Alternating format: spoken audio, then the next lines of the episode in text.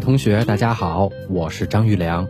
今天一上来呢，我先和大家汇报一个比较好的消息，就是我打算从下周开始陆续恢复唯物论这个内容板块了。不过为什么叫陆续恢复呢？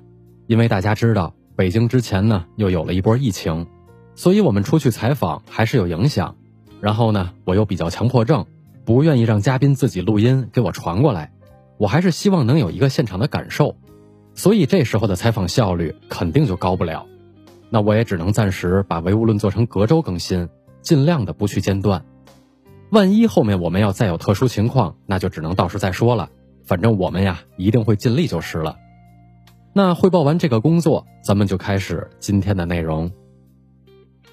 前段时间呢，我聊过一本阎连科的书，叫《他们》。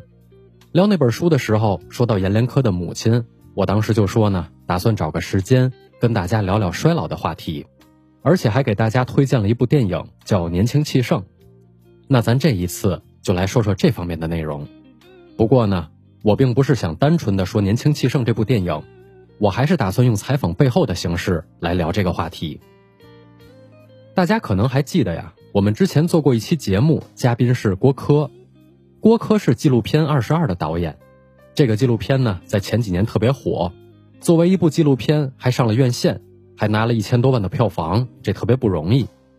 那在这个纪录片里面呀，郭柯记录了几个慰安妇老人的故事。因为郭柯从小就跟奶奶长大，所以在拍摄的时候，他也就把对奶奶的情感转移到了被拍摄老人的身上。那么在节目里面，他讲的也是自己跟两位老人的故事。那这期节目的内容我就不在这复述了。大家可以找一下二零一九年四月十六号的节目来听一下。那么咱们说到年轻气盛也好，二十二也好，包括我对郭柯的采访也好，都跟衰老或者说跟老人有关。所以呢，我就把这些内容都串起来跟大家说一下，而且正好也来说说我和郭柯那次采访背后的故事。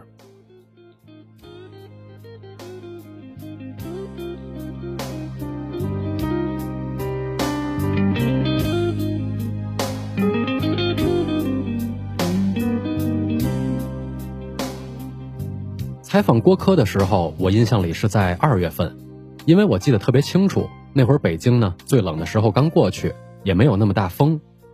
郭柯的工作室呀，其实不在北京，在燕郊。我当时从家里边开车过去，大概用了半个多小时，走高速也不算太远。但实际上呢，燕郊的行政区划在今天来说，已经算河北省的廊坊市了。我觉得郭柯把工作室放在燕郊是一个特别明智的选择。因为一个是那地方呀，相对北京市区来说要清静好多，没有那么多人。那创作者一般还都是喜欢安静的嘛，而且那儿的房租呢，也真的是比北京要划算太多了。然后另一点呢，燕郊离北京特别近，有点什么事儿很快就能到北京的市区。虽然说这路上早晚高峰可能会堵车，但是郭柯呀，并不需要在早晚高峰出门，也就不存在这方面的问题。所以我就觉得他这个选择特别的明智。然后我那天跟他见面呢，肯定要先紧着正事儿来，就是采访。我大致跟他了解了要说的故事，理清楚整个内容的逻辑，然后就开始录音。录音的过程啊非常顺利，因为郭柯的表达能力超级好，讲述的非常有条理。我只需要在中间引导一下，咱们先讲什么，后讲什么，最后呢我再补充几个小问题就 OK 了，特别省时间。等我们聊完这个节目的东西。然后就很自然而然的变成一个闲聊了，因为他之前讲的事儿都和老人有关嘛，所以我就问他，我说你有没有想过自己老了以后的状态？那这时候郭柯就用了一种我没法去形容的表情，就跟我说我不敢想。我说我也不敢想。然后他就跟我说呢，他在性格上是一个比较强势的人，什么意思呢？就是他在生活当中经常扮演一个能够主动解决问题。或者是能够主动照顾别人的人，他说，如果当他老了，需要别人每天照顾他的时候，他觉得应该挺难受的。而且他说呢，一想到自己老了以后，身体条件也会下降，脑子也会变慢，就还有点不能接受。所以这就让我想起来那部电影了，就是《年轻气盛》。我当时呢也跟郭柯说了一下这个电影，他说他知道这个片子，前些年在国外也是特别火，尤其他那个海报特别有意思。电影的海报上面呀，最引人注目的就是一个美女，还是裸女的背影，站在一个游泳池里面。然后那个背影的前面呢，有两个老头正看着这个美女。这俩老头的表情特别耐人寻味，他不是色情，也不是猥琐，而是给人一种非常复杂、非常五味杂陈的感觉。我为什么会想到这部电影呢？因为看过的朋友应该能感受出来，在这个电影里面有非常多关于衰老的命题，而且表现的非常直接。那电影的故事我就不在这细致说了，因为之前好多朋友都看过，我就简单用几句话把电影的梗概描述一下。如果有没看过的朋友，咱们稍微了解一点内容，有个印象，然后呢就接着往后聊。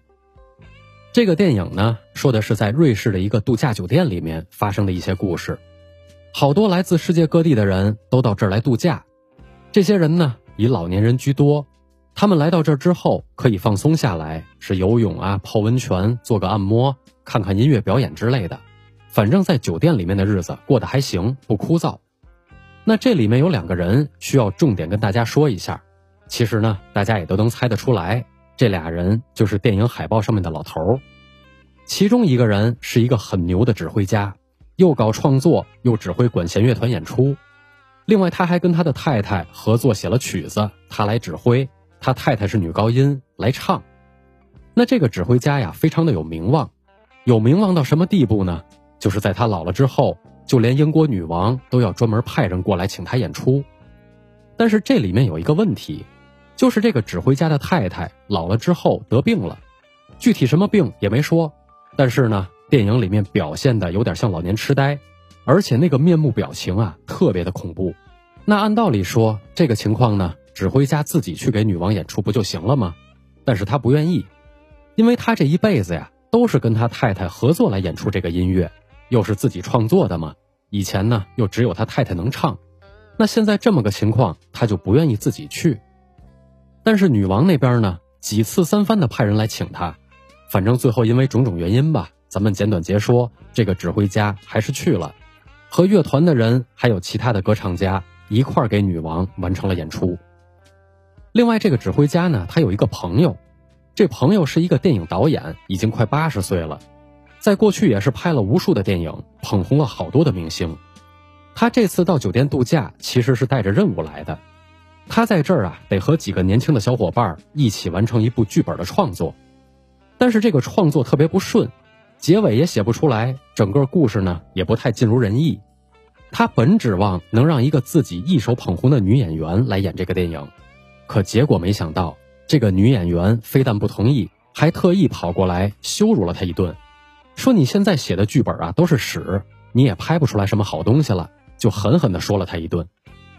那这个导演呢，本来创作就不顺利，自己又不想承认自己能力的减退，那在这个时候，这个演员这么一说，导演老爷子直接就崩溃了，最后跳楼自杀了。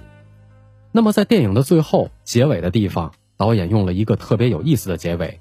让这两个人的故事结合起来了。指挥家在台上指挥，年轻的歌唱家代替了他的太太唱完了他的作品，但是镜头一转，又对准了他那个已经生病、老的不行、非常丑陋的太太。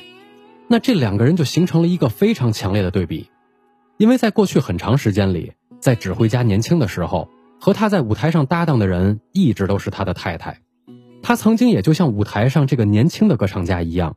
有着出众的歌喉，在舞台上尽情的表演，台下的观众用掌声来对他赞美。但是现在自己老了，病了，那舞台上的风光也就离他远去了。而另一方面呢，现在舞台上年轻的歌唱家也一样有衰老的时候，指挥家太太所经历的一切，也许就在不远处正在等着他。那这个桥段过去以后，紧接着电影的最后一个镜头。突然出现了在电影里面跳楼自杀的导演，他用手比划一个取景框的样子，然后从这个取景框里面看见他在微笑。那这个镜头很短，可能也就几秒钟的时间，但是透过这个取景框，我好像看到的却是他的一生。他一辈子拍了无数的电影，但是最后他创作的才华枯竭了，也因此就走向了死亡。之前有朋友跟我说，这个电影的结尾呢没有太看懂。所以我就在这儿也特意把这部分内容拿过来说一下。而且通过指挥家和导演这两个人的故事，也能让人直接的感受到和年轻相比，衰老到底是一种什么样的变化。如果结合电影来看这种变化，我觉得可以从两个方面来说，一个是身体上的变化，这个最直观；那另一个是当一个人逐渐衰老之后，心理上的变化。那这一点啊，可能不太容易被年轻人所察觉。那么接下来我就把这两个方面分别都说一下。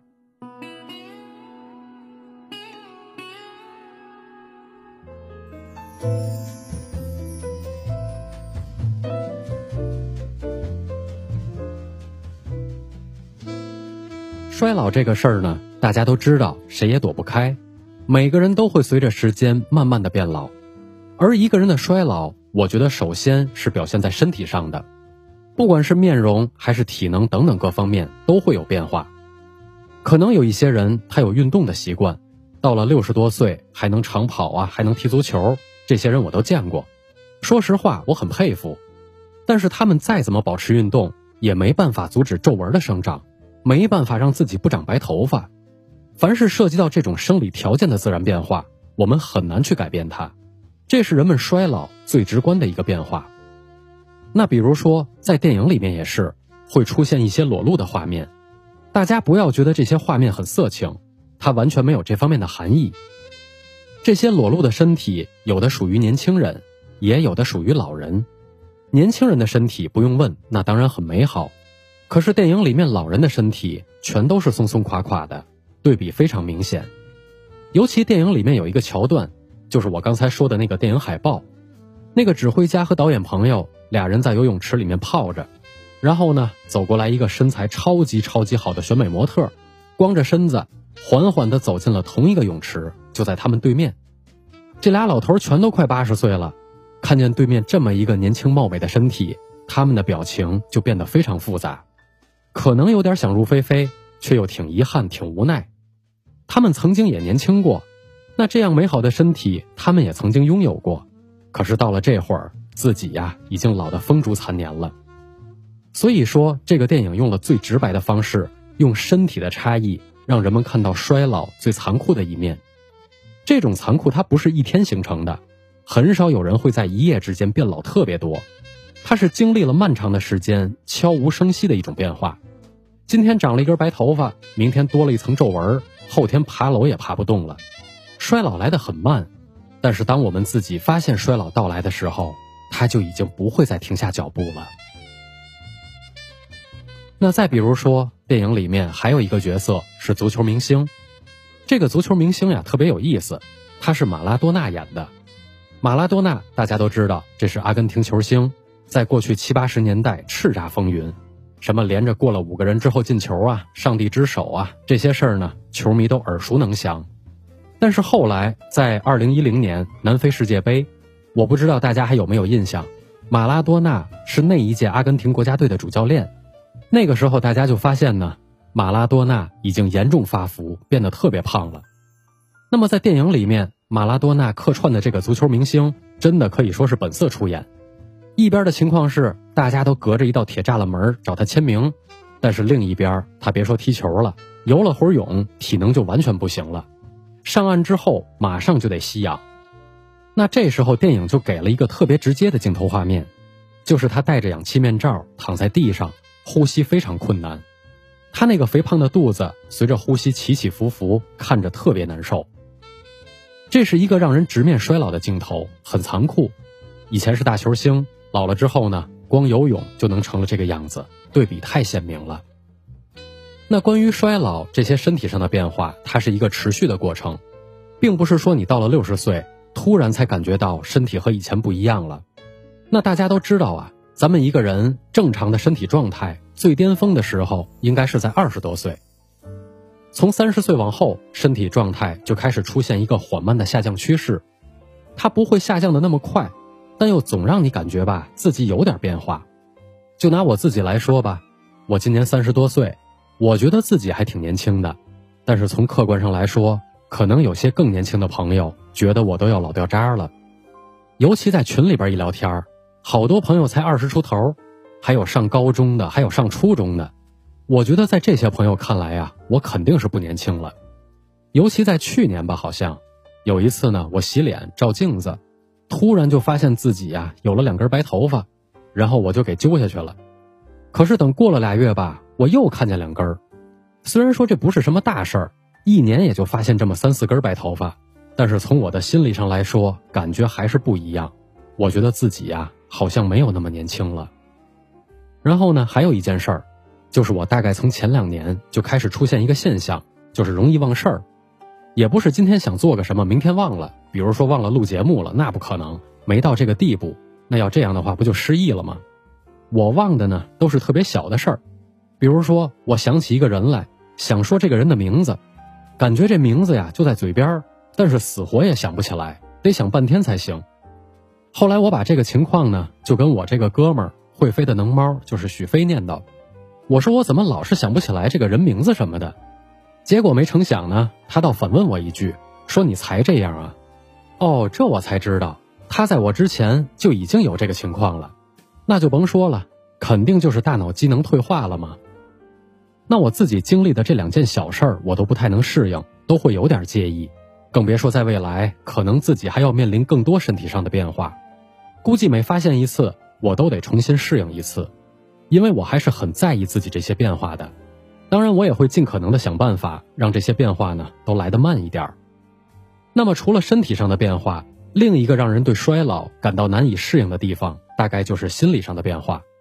这种变化包括身份、技能、创造力下降之后的落差，还有就是生活里面的孤独。在电影里面，这个情况也很明显。比如说那个导演，年轻的时候才华横溢，拍了很多好片子。但是老了之后，快八十岁了，他还想创作，可这个时候自己再怎么努力，也挡不住创作能力的下降。像这样的情况发生，他内心实际上非常痛苦，这真的是一种力不从心，而且几乎没有任何解决的办法。当他把希望寄托在过去合作过的女演员身上，但是没想到换来的却是嘲讽。那这个导演接受不了这样的现实，他一直把自己的创作视为生命。当创作没有了生命力，那他的生命自然也就随之终结了。其实我在那天呢和郭柯也聊到了这个话题，他就跟我说，《年轻气盛》这个电影故事再怎么说还都是虚构的。他在拍完《二十二》之后，在筹备下一部片子的时候，去了一个美国的养老院，他在那儿见到的人比电影里面发生的故事更真实。他说，那个养老院里面的人。有好几位在过去都是风光无两的人物，有的是银行家，有的被总统接见过，一个个都挺牛。但是当他见到这些人的时候，他们全都需要被人照顾，自己什么都做不了。这些人并没有失忆，他们不会把自己年轻时候的样子给忘了，但是呢，他们又只能默默接受自己的现状，什么也改变不了。所以郭柯在见到这些人之后，就特别感慨。所以才会说没办法去想象自己老了之后的样子，这种落差从心理的层面来说确实很难接受。然后在那天呢，我们也聊到了另外一种关于衰老的心理层面的问题，就是孤独，这是让人更难受的一件事儿。也是在那个养老院，郭柯见到了一个老人，这个老人当时有一百岁了。那咱们一听说一百岁了，就觉得哎呀，真长寿，多好啊。可是，作为那个老人来说，他未必就像人们想象的那么快乐。他虽然有孩子，但是孩子也有自己的事儿，不可能天天守在他身边。那其他家里人呢？包括自己的朋友，早都已经不在了。他根本就找不到一个能在平时跟他说话聊天的人，这是最痛苦的状态。当然，这个例子比较极端。现在真能活到一百岁的人可能没有那么多，但是咱们大多数人可能也到不了这个岁数。就能体会到老去之后的孤独了。大家可以问自己一个问题，就是我们自己所认为的和自己最聊得来的人都是哪些人？我觉得一定不是父母，也不是孩子。虽然他们和自己都是最亲近的人，但是亲近不代表就有共同话题。那如果有一些人能跟自己的另一半聊得来，那当然很好。但是很可惜，好像也没有那么多人。会跟自己的先生、自己的太太无话不说，而且有些话也的确是没法去说的。那真正可以聊天的人，大概只有为数不多的一些朋友，可是，一旦当我们老了之后，这些朋友就算关系再好，想见个面呀，比登天都难。总不能这边摇着轮椅，那边插着管子，然后说：“哎，咱们跑出来见个面吧。”那不现实，对吧？更何况呢？万一自己活的岁数大一点就会发现身边的朋友、家里人一个接着一个的消失，最后就剩下自己孤零零的还留在这个世界上。所以说，老到了一定的年纪。孤独就变成了人生的必然选项，谁也躲不开。这件事儿呢，我们在年轻的时候好像意识不到。我们看到衰老，看到的都是白头发，是皱纹，是老年斑，是松弛的皮肤，是坐着就能打盹儿，是各种各样的疾病，甚至是被人嫌弃。但是我们看不到一个老人最真实的内心。衰老是一件可怕的事情。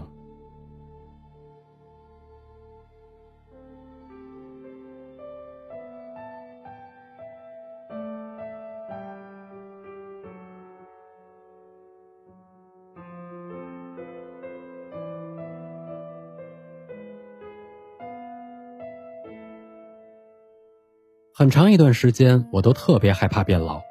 我觉得我不能接受自己老了以后的样子，也没办法去想象每天要依赖别人照顾的那种生活。在我跟郭柯聊天的时候，我发现好像很多人呢，并不是意识不到这个问题，只是不愿意去说这件事儿，觉得说了也没用。那不说的结果就是没有任何计划，毫无防备的等着时间侵袭过来，最后稀里糊涂就变老了。其实我也知道。衰老这件事儿是怎么都躲不开的，没有谁说自己能年轻一辈子，都八十多岁了还跟壮小伙子似的，这不是做梦的吗？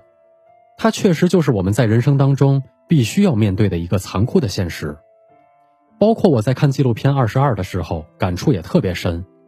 这个纪录片呢，大家关注的点都是在慰安妇这个群体，看了之后呢，都在痛斥日军当初很多的暴行，但这只是这部片子想要表达的一小部分内容。郭柯真正想通过这个纪录片来说明的问题，是他想告诉人们，这些受过伤害的人如今正在老去，这段历史也很快就会随着他们的离开而消失掉了。为什么这个电影叫《二十二》呢？就是因为他在拍这个片子的时候，这些老人只剩下二十二个人健在了。那到了今天，这个数字已经变成了个位数。我记得特别清楚，片子里面有一个细节。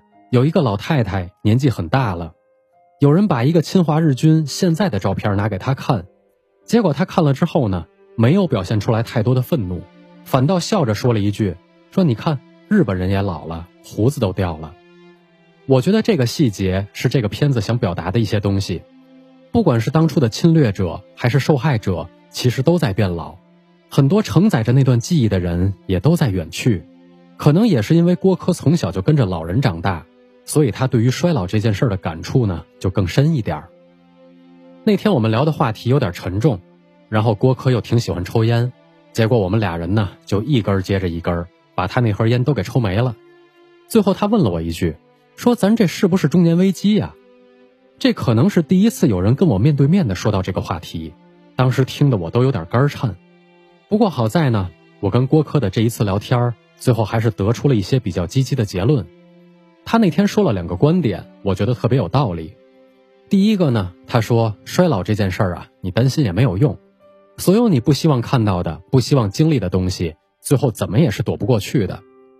还不如趁现在，趁自己年轻的时候，把自己所有的精力和热情全都发挥出来，去做一些事儿。哪怕到了最后自己真的七老八十了，很多事儿再去做的话都力不从心了，但至少我们没有浪费过去的时间。我们完成了很多自己想做的事儿，也就没有那么多遗憾了。然后第二个，他就说，如果在老了之后仍然还能维持一个工作的状态，那么不管是从身体上还是精神上，可能都要好得多，不会有那么大的落差。这一点呀，我是尤其的认同。我之前听别人说，怎么才能判定一个人是真的老了？他不是看你有没有白头发，是不是驼背了，而是看你到了一定年纪之后，你还有没有梦想。这句话呢，我觉得有一定的道理，但也不能说他说的就是全对的，因为我知道有不少人从二十多岁的时候就没有梦想，所以我觉得这句话应该这样去理解，就是当一个人进入了世俗意义上的老年阶段，如果他还有梦想，那么也许他就还不算真正的衰老。比如说，我举个例子，这个例子我在那天和郭柯也说了。我认识一个朋友，这朋友前两年呢也是拍了一系列的纪录片，叫《中国人的一天》，总共有五集。其中的一集呢，他们拍摄的对象是上海那边一个老先生，叫曹鹏，今年九十多岁了，快一百岁了。按说这个岁数呀，应该进养老院了，对吧？但是曹老先生没有，他每天非常的忙，忙什么呢？忙着给自己组建的上海城市交响乐团排练，忙着给看他们演出的观众普及古典音乐常识。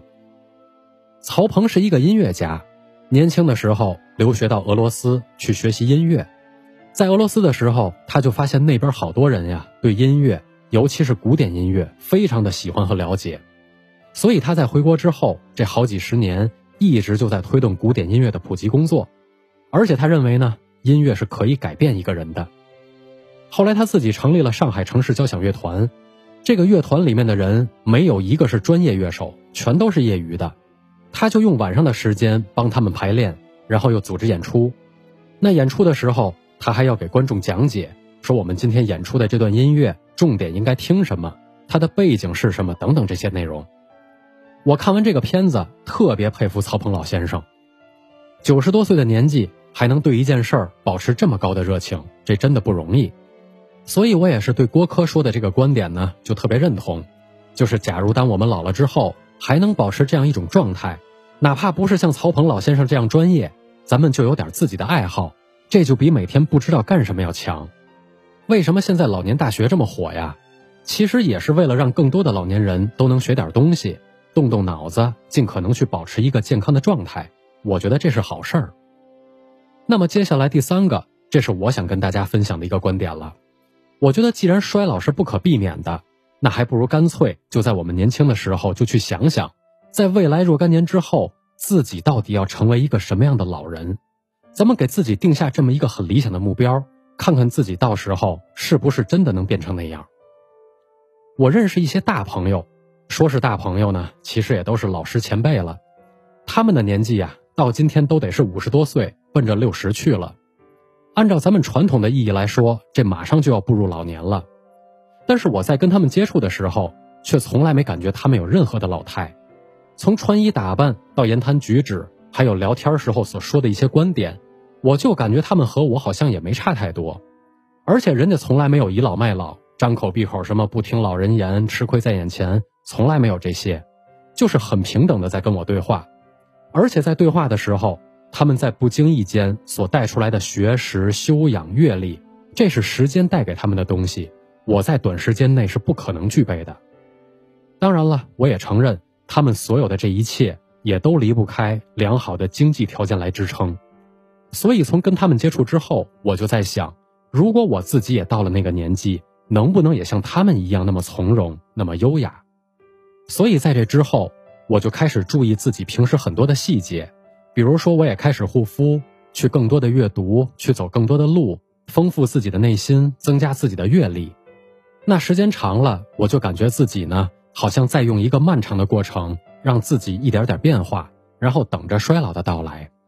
所以这么一想，我就好像没有那么害怕变老了，甚至相反，我有时候呢，竟然会想看看自己老了之后到底是什么样子，是不是就像自己所期望的那样。变成一个好身材、很温和、很优雅的老头儿。我们很多人呀，在到了一定的年纪之后，就开始不太在意自己的一些东西了。比如说，年轻的时候大家都爱漂亮，天天都不够捯饬的。但是上了点年纪，尤其有了孩子，再加上需要照顾老人，慢慢也就不太在意这些了。而且有的时候呢，说实话，咱也管不住嘴，也迈不开腿，然后就开始发福，开始掉头发。天天嘴里边也恨不得骂骂咧咧的，可是我并不愿意那样。我就算到了八十岁，也不愿意变成那样。那怎么办呢？好，我趁年轻给自己定下来目标，就算到了七八十岁，也要把今天的一些好习惯都给保持下去。不管是穿衣服，还是身材，还是语言行为，我都要对自己有要求。我要提前为自己的衰老来做准备。我觉得不管什么事儿，做准备和不做准备。一定就是完全不同的两个结果。我以前出版社的领导说过一句话，我记得特别清楚，因为他是军人家庭出身，所以就总爱拿打仗举例子。他就说呢，你做一件事儿啊，不要去打遭遇战，而是要做好准备去打伏击战。我觉得这句话特别有道理，所以也就在这儿分享给大家。然后最后一个，我想跟大家分享的观点，就是我们在年轻的时候一定要多去关爱身边的老人。很多事儿啊，他们不是没有需求，而是他们经常不愿意说，怕给别人添麻烦。所以，我们作为年轻人，还是要多观察，及时去问问家里的老人，是不是需要我们做点什么，不要怕麻烦。为老人有所付出，这是一种幸福。那么，今天我跟大家聊了很多关于衰老的话题，它不一定就很全面，因为如果往大了说呢，这也是一个比较宏观的社会性问题。毕竟我们已经进入了老龄化社会，各种各样的问题也比较多。那我呢，只是从个人的角度出发，从微观的层面跟大家简单说了一点我对衰老的看法。我不知道我说的这些观点大家是不是能认同？如果不太认同，我觉得也很正常，因为我确实也没有切身的老过一次。所有的观点都是基于我自己的思考。如果大家有什么地方觉得我说的不对啊，或者说的不全面，都没关系。咱们可以来交流。另外呢，我知道听咱们节目的朋友有一些是已经退休的叔叔阿姨，虽然年纪没有那么大，但是要跟好多九零后的小朋友比起来，可能也算是大朋友了。所以我在这儿也要特意向听我们节目的叔叔阿姨问好，希望大家天天开心、健康、幸福。那最后，我再给大家推荐一部纪录片，叫《人生果实》。看完这个片子，也许大家就会觉得衰老。没有那么可怕，反而是一件很美好的事情。那就感谢各位同学收听今天的节目，咱们下周再见。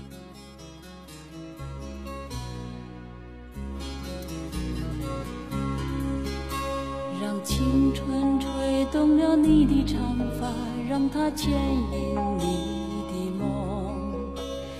不知不觉，这城市的历史已记取了你的笑容。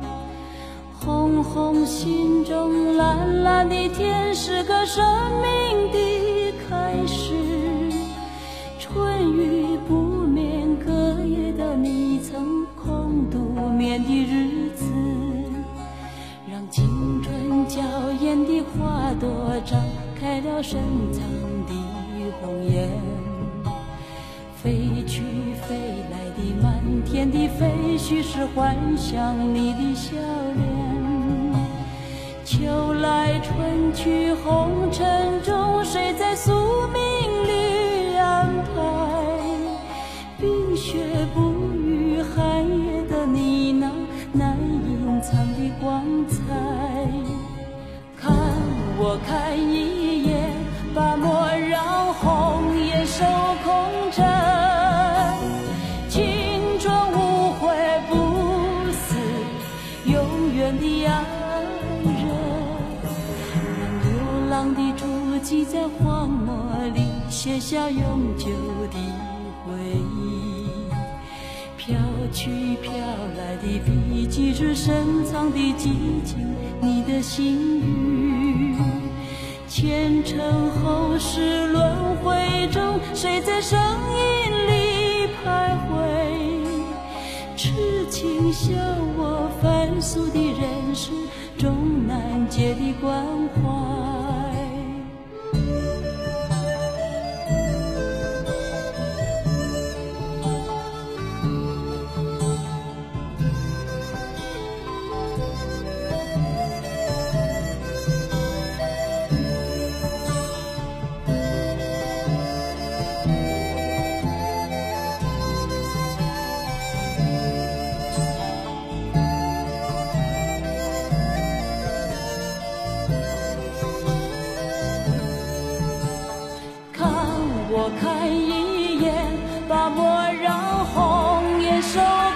真，青春无悔不死，永远的爱人，让青春吹动了你的长发，让它牵引你的梦。不知不觉，这城市的历史已记取了你的笑容。红心中蓝蓝的天是个生命的。